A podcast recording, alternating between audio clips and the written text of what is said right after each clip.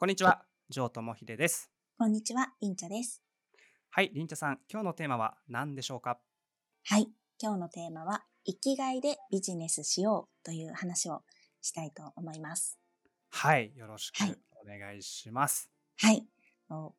こに至ったエピソードがありまして、私は会社勤めをしていた時があったわけなんですけれども、はいその会社での出来事なのですが、そこにはですね、いろんな雇用形態のスタッフさんが、本当にたくさんの方が働いていらっしゃって、はい、まあ、あの時短で週20時間ぐらいの勤務の形態でお仕事されてた男性がいらっしゃったんですね。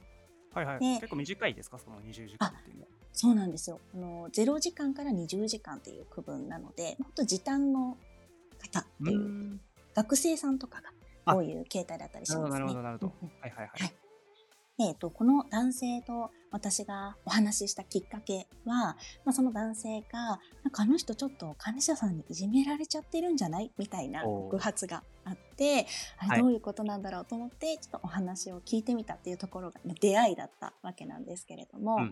あの状況としてはもう本当はもっといっぱいフルタイムで社員として働きたいんだけれどもちょっと仕事を与えてもらえなかったりシフトが削られちゃってたりとかして、うんうん。まあ、なんかそんなことされているとやる気も出ないしでも、まあ、クビにならない限りはやっていこうかなって思ってるんですみたいな男性の方だったんですね。あやる気はあったんですか？もともと。やる気はもともとはあったようなんですけれども。けどもし仕事がうまくいってなかったってことですか？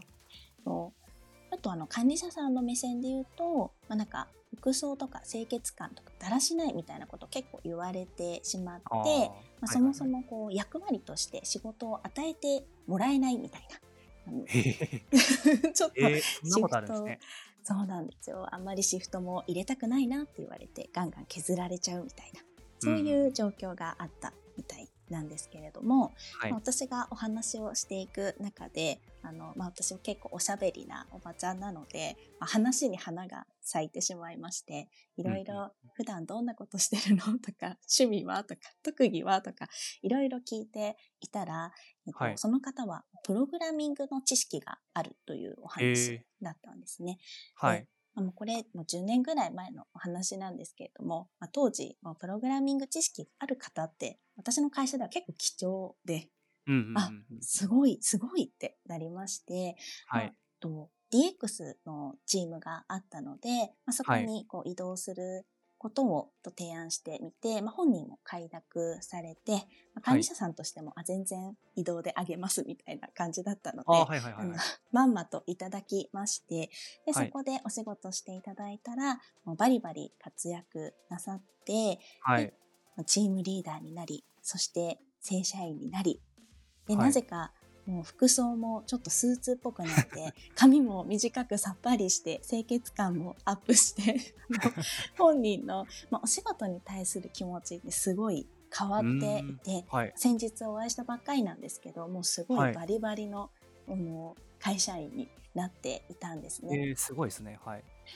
なのであの私はこのお話通じて伝えたかったこととしては、はい得意なこととか好きなことを仕事にするとこんな素敵なことがあるんだって、まあ、服装とか変わっちゃったのはすごい あの 特別なことだと思いますけれども、はい。こんな素敵なことがあるんだなっていうところから、まあ生きがいでビジネスするっていうことは大事なんだなと学んだという話でした。ありがとうございます。んえー、てか、服装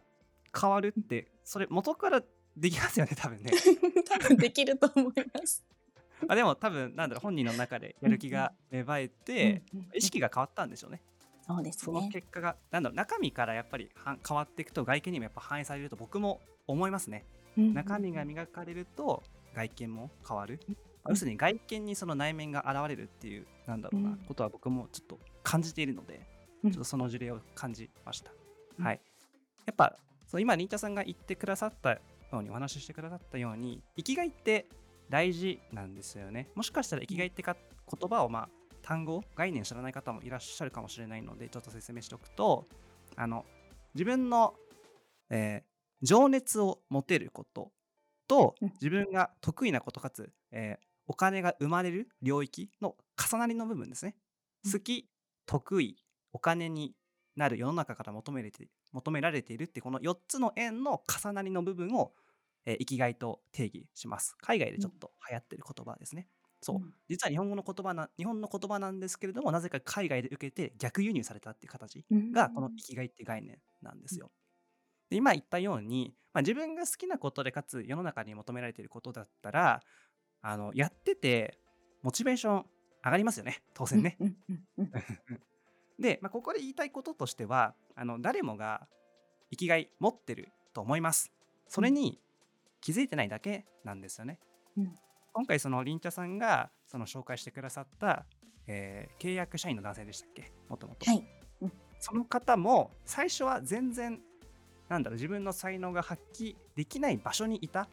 うんだけであって、プログラミングっていうところを活用できた場所に行ったら、めっちゃ生き生き生きがいを持って働けたってことですよね。はい。うん、このようにあなたも絶対生きがいを持ってるはずなんですよ。その信じられないかもしれないですけど あでも誰もが絶対持ってます。僕だったら、こうマーケティング関係とか結構生きがいに近いと思います。この人間を知るっていうのが僕は結構好きなので。うんだから結構マーケティング関係の情報を発信するとか教えるっていうのは僕にとっては生きがいだと思います。あなたにも、今この音声を聞いてるあなたにも絶対にその生きがいとなるスイートスポットはあるんですよね。うんうん、その見つけ方をちょっとだけシェアすると自分が当たり前だと思っていることが生きがいである可能性が高いです。自分がすごいと思っていることじゃないですよ。自分が当たり前だと思っていることが生きがいであることが多いです。なぜなら自分が当たり前だと思ってるけど他人から見られたらすごいって思うところが才能である可能性が高いですよね。逆に自分がこれすごいな僕もこれできたらめっちゃかっこいいんだけどなって思ってることはつまり裏を返せば自分が今できてないってことですから、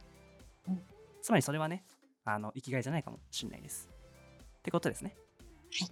ぜひあなたも生きがいを持ってビジネスをしてみてはいかがでしょうか。こんなとこですかね。はい。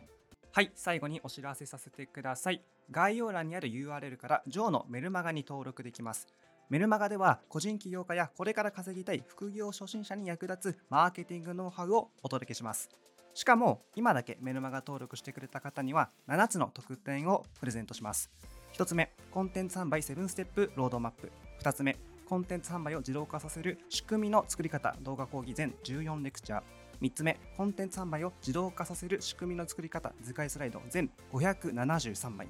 4つ目、自分の中にある売れるコンテンツの発掘法電子書籍3万文字以上。